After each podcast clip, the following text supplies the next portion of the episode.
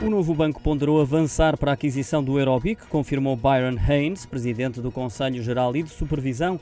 A notícia avançada em primeira mão pelo Jornal Económico tem levantado algumas questões ao longo de várias audições da Comissão Parlamentar de Inquérito. Byron Haynes diz que a compra do Eurobic foi discutida por ser uma oportunidade interessante, mas os compromissos assumidos com a DG Comp não permitem avançar para a compra antes da conclusão desses mesmos compromissos, deixando assim em aberto essa possibilidade no futuro. Também o governador do Banco de Portugal, Mário Centeno, já tinha dito no mesmo fórum que neste momento o novo banco não tem condições para fazer aquisições, mas que futuramente tem de demonstrar essa capacidade e revelou eh, de forma perentória que o novo banco está impedido de fazer aquisições até ao fim do período de reestruturação.